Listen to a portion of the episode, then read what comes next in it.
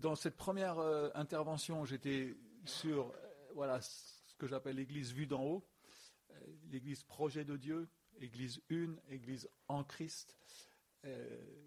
c'est Christ qui est l'Église, nous la recevons.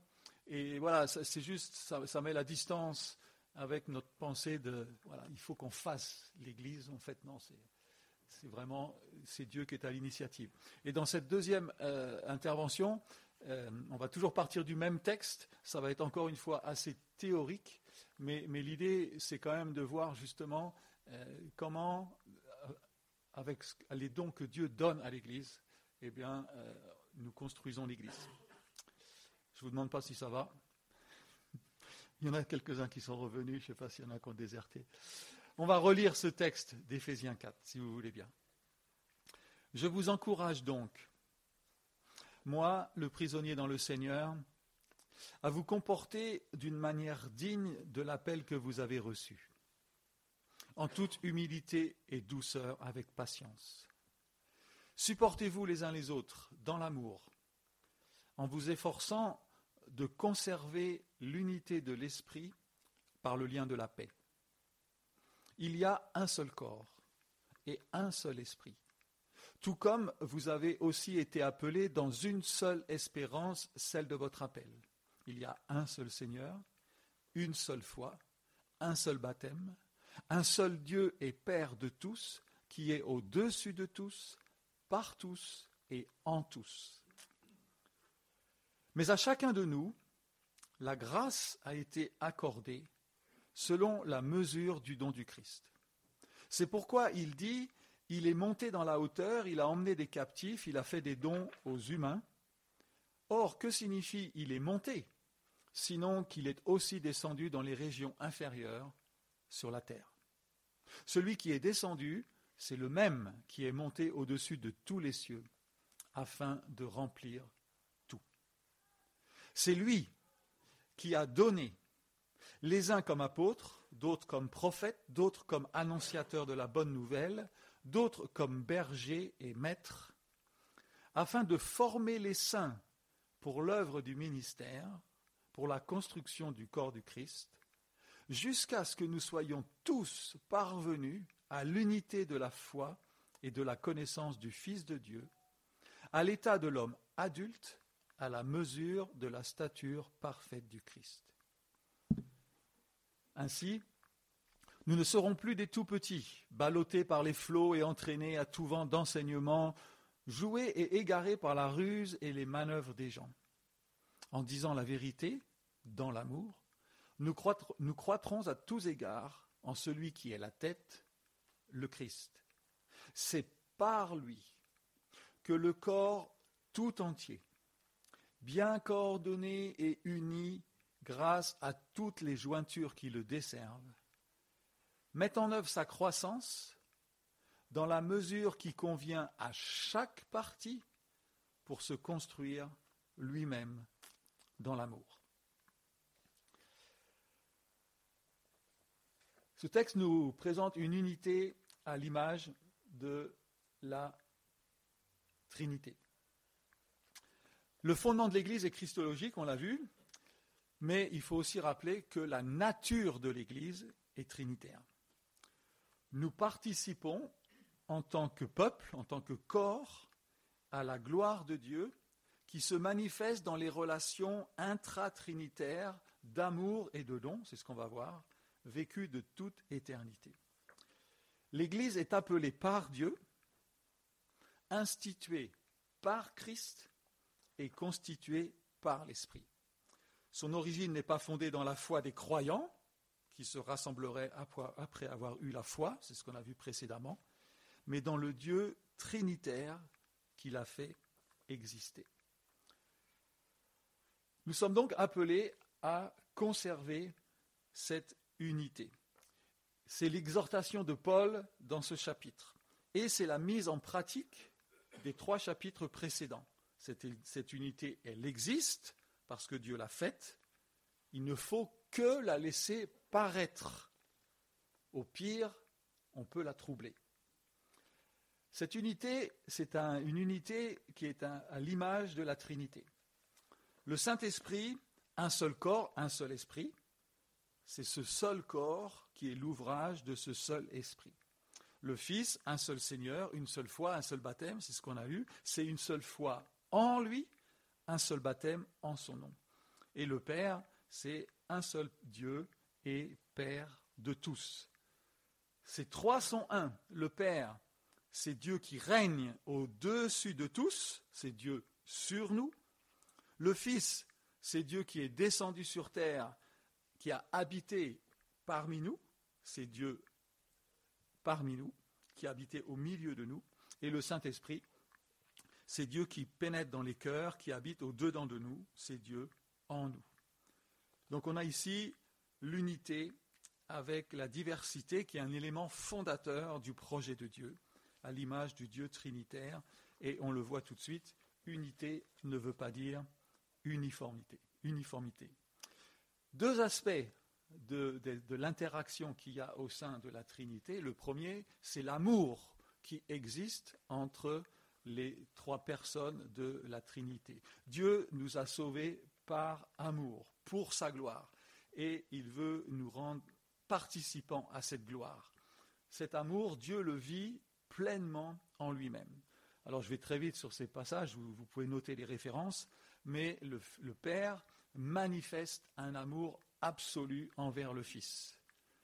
Et c'est là, c'était là, je ne sais pas pourquoi je me suis emballé tout à l'heure par rapport au baptême de, de Jésus, mais voilà, c'est au moment du baptême de Jésus qu'on a cette parole qui vient de, cette voix qui vient du ciel. Celui-ci est mon Fils bien-aimé, en qui j'ai mis toute mon affection. Enfin, vous pouvez méditer là-dessus, mais je pense que cette parole a accompagné Jésus durant tout son ministère et évidemment la mort sur la croix. Le Fils est lui-même donné par le Père, mais pas contre sa volonté. Quand il parle de donner sa vie, Jésus dit, je la donne de moi-même. J'ai le pouvoir de la donner, j'ai le pouvoir de la reprendre. Et le Fils répond à l'amour du Père en se donnant lui-même, dans une unité de volonté. Et puis l'Esprit, eh bien, c'est la réalité du fruit de cet amour, et l'Esprit est lui-même don. Il constitue d'ailleurs le don du salut. Nous avons reçu l'Esprit. Hein. Romains 5, 5, Éphésiens 1, 13 et 14. Nous avons été scellés du Saint-Esprit qui avait été promis, lequel, est un gage de notre héritage pour la rédemption de Dieu, que de, de ce que Dieu s'est acquis à la louange et à sa gloire. Et donc la mission particulière de l'Église est d'être le reflet de cet amour trinitaire, d'être le témoin de la gloire de Dieu pour le monde. Et c'est collectivement que l'Église est l'image de Dieu. Quand elle reflète cet amour qui caractérise la vie trinitaire. Un amour, on est bien d'accord, qui ne peut être donné que par Dieu lui-même. C'est pour ça que Jésus dit, je vous donne un commandement nouveau, aimez-vous, et c'est ainsi que. Dieu fait éclater sa gloire en manifestant sa présence dans ce que l'Église est ce que l'Église vit. Et donc l'Église, ce n'est pas seulement un moyen dont Dieu se servirait pour atteindre des hommes et des femmes, mais elle a sa valeur propre, on l'a vu, en tant qu'épouse de Christ, en tant que corps de Christ mais c'est dans son entraînement, dans sa capacité à mettre en œuvre, à mettre en scène l'évangile dans son existence par la puissance de l'Esprit, que l'Église peut à son tour porter une parole qui est audible envers ceux qui nous entourent. Et donc l'Église, c'est le signe, c'est la vitrine du royaume de Dieu. Et c'est donc dans la mesure où nos relations dans l'Église reflètent les caractéristiques de la Trinité, l'unité, l'amour, mais aussi d'autres, hein, l'humilité, la bonté, la bienveillance, on pourrait parler des fruits de l'esprit, que nous laissons voir au monde l'action gracieuse de Dieu. Je vous fais une citation de Leslie Newbegin, et là on pourrait développer sur ce qu'est l'Église missionnelle. C'est un théologien qui revient de la mission en Grande-Bretagne et, qui se dit, mais en fait, ce qu'on nous dit de faire euh, quand on est missionnaire, c'est-à-dire d'incarner l'évangile là où on est, en fait, il rentre en, Grande-Bretagne et il se rend compte que les églises sont des îlots qui sont complètement détachés de la réalité. Et voilà, c'est de là que vient l'idée missionnelle. Là où l'Église, voilà ce qu'il écrit. Là où l'Église est fidèle à son Seigneur, là où l'Église est fidèle à son Seigneur, là, la puissance du royaume est présente et les gens commencent à poser les questions auxquelles l'Évangile est la réponse. Alors la deuxième partie est plus suscite plus de réactions. Et c'est pourquoi je suppose les lettres de Paul contiennent tant d'exhortations à la fidélité, mais aucune à être actif dans la mission. Alors, ce n'est évidemment pas une incitation à renoncer à la mission, à l'évangélisation, mais à prendre conscience que la mission n'est pas une action spécifique et détachée de ce que l'Église est appelée à être par l'activité du Saint-Esprit, par l'action de Dieu en son sein. Et que ça change un petit peu la manière, encore une fois, de considérer certains concepts. Et maintenant, je voudrais parler de l'Église euh, dans la logique du don. Ce verset d'Éphésiens 4.8. C'est pourquoi c'est une citation du psaume 68, alors qu'a fait couler beaucoup, beaucoup, beaucoup d'encre. Là, je n'ai pas le temps de, rentrer dans les détails, mais il y a, des tonnes de, Donc je prends une option et je l'assume. Il est monté dans les hauteurs, il a emmené des captifs et il a fait des dons aux hommes. Mais ce verset nous invite à réfléchir l'Église dans la logique du don. Le psaume 68 présente Dieu comme un roi qui a obtenu une victoire militaire et qui se sert des prisonniers, en fait, dans le pays qu'il a conquis. Alors il est question de Sion, et ainsi de suite. Mais c'est ce que Dieu a fait en Christ, dans l'Église, en prélevant des dons parmi les rebelles que nous étions, pour construire et constituer sa demeure. Vous vous souvenez, Éphésiens 2, 22, c'est en lui que vous êtes construits ensemble pour être une habitation de Dieu. L'Église, ici, c'est le signe de la victoire de Christ par la croix et la résurrection. Et de cette victoire est né un corps uni mais divers. Et tout ce qui se vit dans ce corps, dans l'Église, est le produit de cette victoire et d'un don qui vient de Dieu. L'Église est don de Dieu. Et Paul utilise donc l'image militaire, et ça, ça peut peut-être un peu nous, choquer, pour replacer la victoire de Christ dans l'histoire du monde. C'est une victoire par la mort et la résurrection. Mais évidemment, on est, ça il faut juste le dire en passant, la manière de vaincre et la manière de régner de Christ sont absolument identiques et correspondent à sa nature, à qui il est. La victoire de Jésus-Christ, elle a été acquise en servant et en se donnant. Et c'est en servant et en, se, et en se donnant que Christ exerce aussi son règne. La victoire de la croix sur le péché et la résurrection sur la mort manifestent ce règne comme celui du roi serviteur. Et là, on a, on a ce portrait qui est dépeint dans Philippiens 2. Christ se donne par son esprit répandu sur son peuple.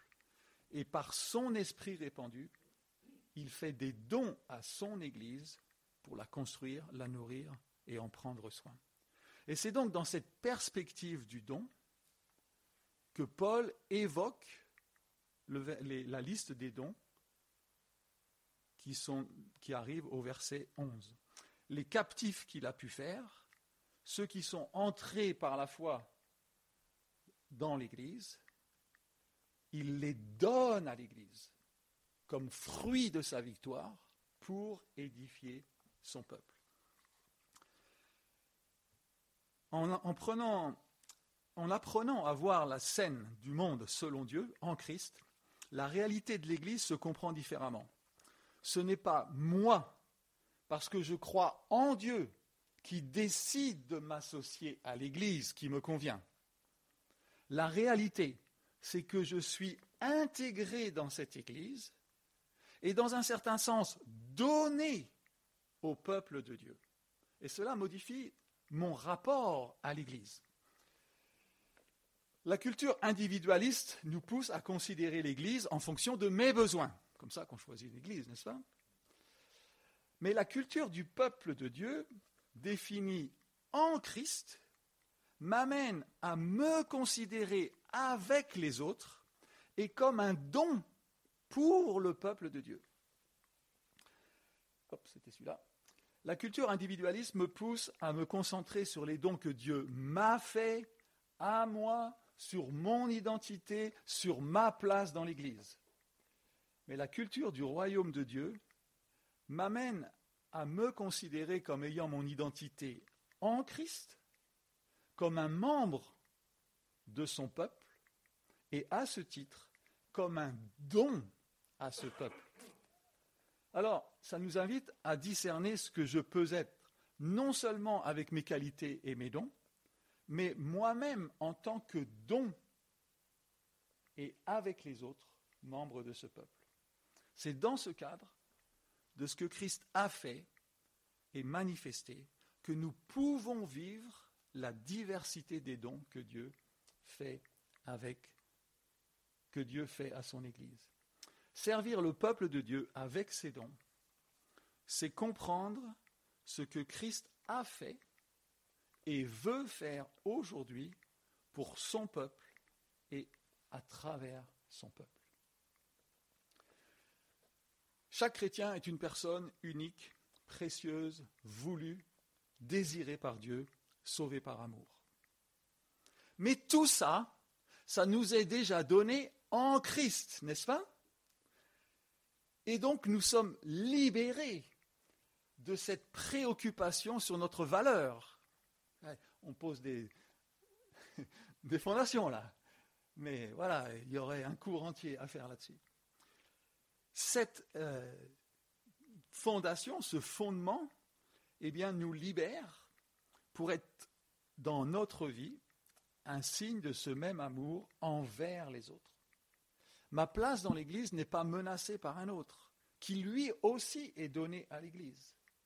La mesure, vous savez, la mesure dont il est question ici au verset 7, ce n'est pas ma comparaison entre les dons, entre les personnes de l'Église, mais c'est justement la mesure du don de Christ. Dieu donne et se donne en Christ et par l'Esprit pour réaliser ce projet de toute éternité. Et la réalité de l'Église fait partie de ce projet. Et c'est dans ce cadre, dans le cadre de ce projet de Dieu, voulu de Dieu, que Dieu fait des dons à son peuple. Parce que Dieu est un roi généreux qui fait des dons divers à son Église et en particulier, on va le voir, par les ministères. Et donc on voit, dans la, on a parlé de la, diversité au sein de la Trinité, qui n'est pas moins une unité, et on voit qu'il y a ici, dans la description des charismes, une unité aussi dans la diversité. Et c'est là que Paul, des versets 7 à 16, donne la liste de cinq dons qui découlent donc de la victoire de la croix. Et ce sont des ministères hein, structurants dans l'Église, des ministères de la parole. Il y a d'autres passages, d'autres épîtres, n'est-ce pas? 1 Corinthiens 12, Romains 14, qui évoquent d'autres dons, qui eux d'ailleurs sont distribués par l'Esprit. Et donc on n'est pas dans une liste exhaustive. Ce sont des dons qui sont faits au peuple de Dieu pour que le peuple de Dieu puisse vivre son existence de mission. Donc Paul ici, il ne cherche pas à faire des cases, mais plutôt de montrer que l'unité du corps s'articule avec une différenciation des dons. Tous n'ont pas le même rôle. Les ministères sont divers, à l'image de l'Église et ils sont donnés de Dieu. Ce n'est certainement pas des pouvoirs ni des propriétés personnelles. Et c'est là qu'il y a l'articulation avec, puisqu'on a parlé beaucoup du tous, qu'il y a l'articulation avec le chacun. À chacun de nous. L'unité de l'esprit n'exclut pas la diversité des charismes ou des dons. Il y a une diversité dans l'unité et unité dans la diversité. C'est la loi de Dieu lui-même qui est un dans son essence, mais divers dans ses perfections. Et de ce point de vue encore, l'Église reflète l'image de Dieu. Alors, l'exhortation ici de Paul dans ce verset nous montre, vise à nous prémunir de toutes les tentations de jalousie, de gloire propre qui pourraient découler des différents dons que le Seigneur distribue comme il veut. On est bien d'accord là-dessus? Donc, loin de troubler l'unité, cette diversité révèle encore l'unité, et ce pour deux raisons. Parce que tous les dons spirituels proviennent d'une source commune, c'est Jésus-Christ qui donne les dons à son Église par le Fils, et euh, tous ces dons spirituels se rapportent à une fin commune, comme on va le voir, qui est l'édification du corps. Et vous voyez, l'Église se comprend donc mieux dans la logique du don. C'est d'abord Dieu qui se donne, par le Fils et par l'Esprit. Ensuite, il y a les biens du salut qui sont donnés à l'Église, en Christ et par Christ, hein, la régénération, la justification, la sanctification, etc. Ensuite, il donne aussi tous les biens qui sont liés à ces dons et qui manifestent la réalité opérée en Christ. Ce sont des signes de sa grâce. Alors, voilà, on n'a pas le temps de faire une étude exhaustive non plus sur les dons, mais voilà, les dons peuvent être différents, sont différents de par leur nature. Ils peuvent être, miraculeux ou pas, le don de guérison et le don d'enseignant, permanent ou ponctuel.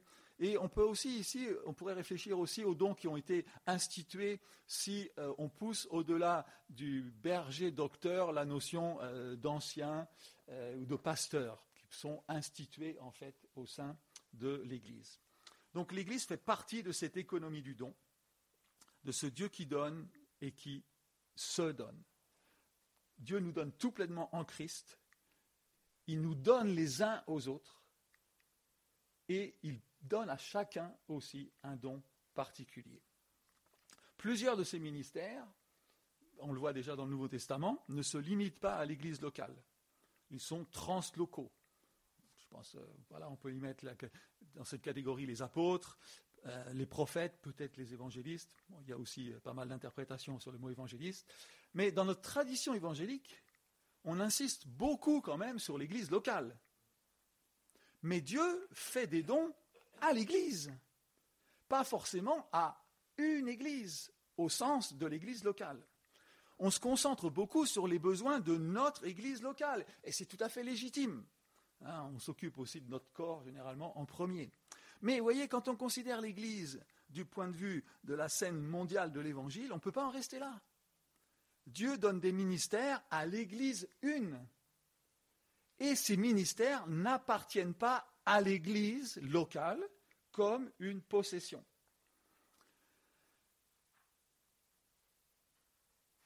Voir la vie concrète de l'Église locale au travers de cette réalité de l'Église une nous fait bouger, fait bouger les lignes. Il y a des besoins dans l'Église locale. Et là, j'ouvre une, piste de réflexion. Il est peut-être intéressant de raisonner à l'inverse. Qu'est-ce que Dieu a déjà donné à l'Église locale? Et qu'est-ce qu'il lui a donné pour l'Église une Comment ce que Dieu a donné à notre assemblée nous oriente dans notre vie d'Église pour le témoignage local, tout comme notre participation, dans notre participation à l'Église une à une échelle plus large. Il me semble que ce genre de questions euh, peuvent être vraiment pertinentes quand on réfléchit au pourquoi on existe en tant qu'Église et qu'est-ce que Dieu veut faire avec cette concrétisation de l'Église une au DRAC? Je personnalise. Il est frappant de constater, en lisant l'Épître aux Hébreux, aux Éphésiens, pardon, Combien de fois Paul parle de plénitude Plénitude en Christ, de tout ce que nous avons déjà en lui.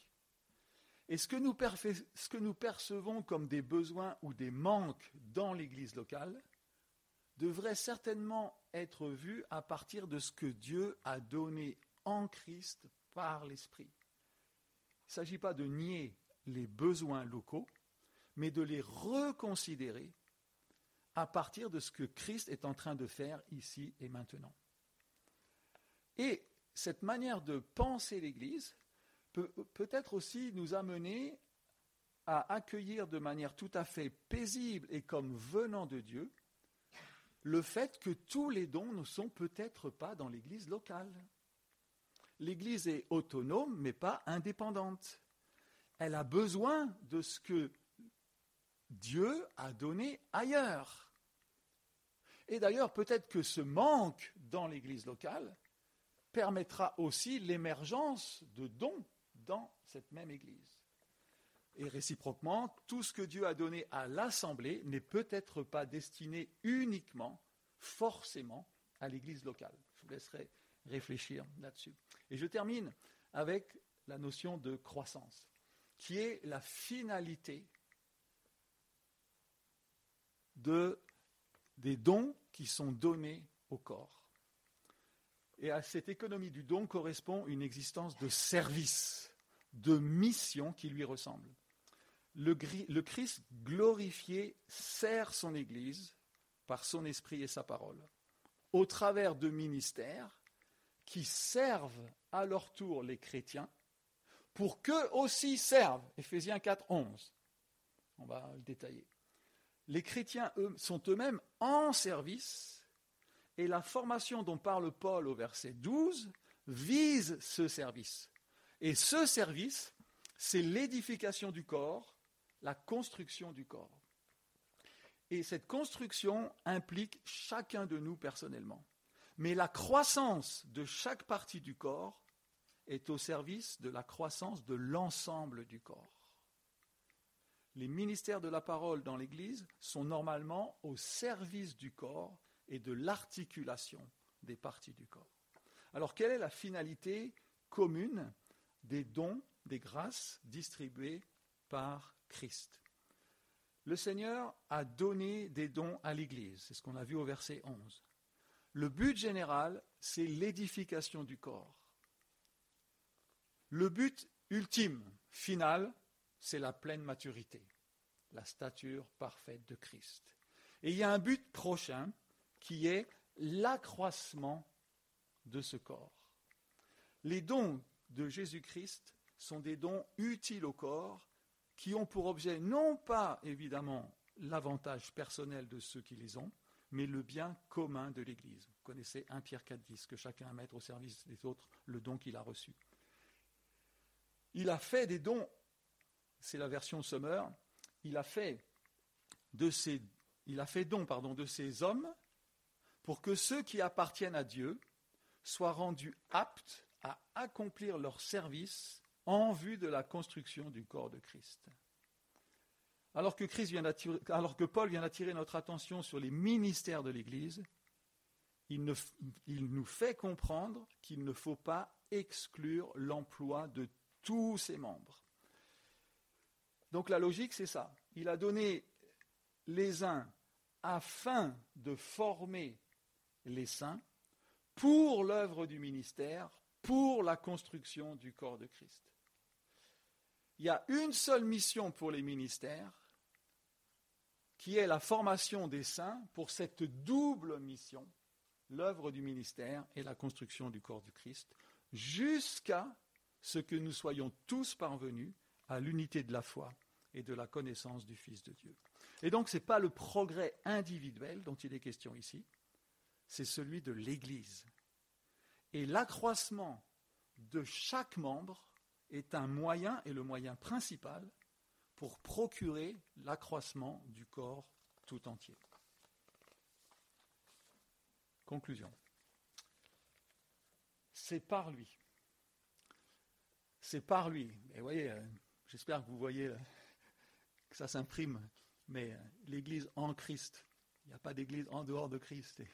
C'est par lui, notre ressource, ce que nous avons en Christ, que le corps tout entier, bien coordonné et uni grâce à toutes les jointures qui le desservent, et là on peut voir les ministères qui sont donnés, mettent en œuvre sa croissance. C'est par lui que, le, que le corps tout entier met en œuvre sa croissance, dans la mesure qui convient à chacune de ses parties, pour construire, pour se construire lui-même dans l'amour.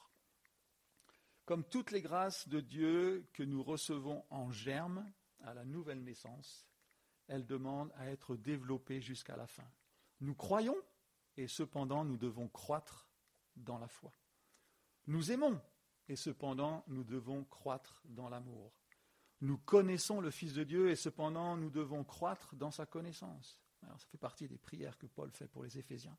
Nous sommes un et pourtant nous devons croître dans l'unité jusqu'à ce que nous soyons tous parvenus à l'état de l'homme adulte, à la mesure de la stature parfaite de Christ. Ça, on est dans l'Apocalypse. Euh, cette illustration, c'est une ligne d'arrivée où on arrive tous ensemble, n'est-ce pas? Il n'y a pas un vainqueur.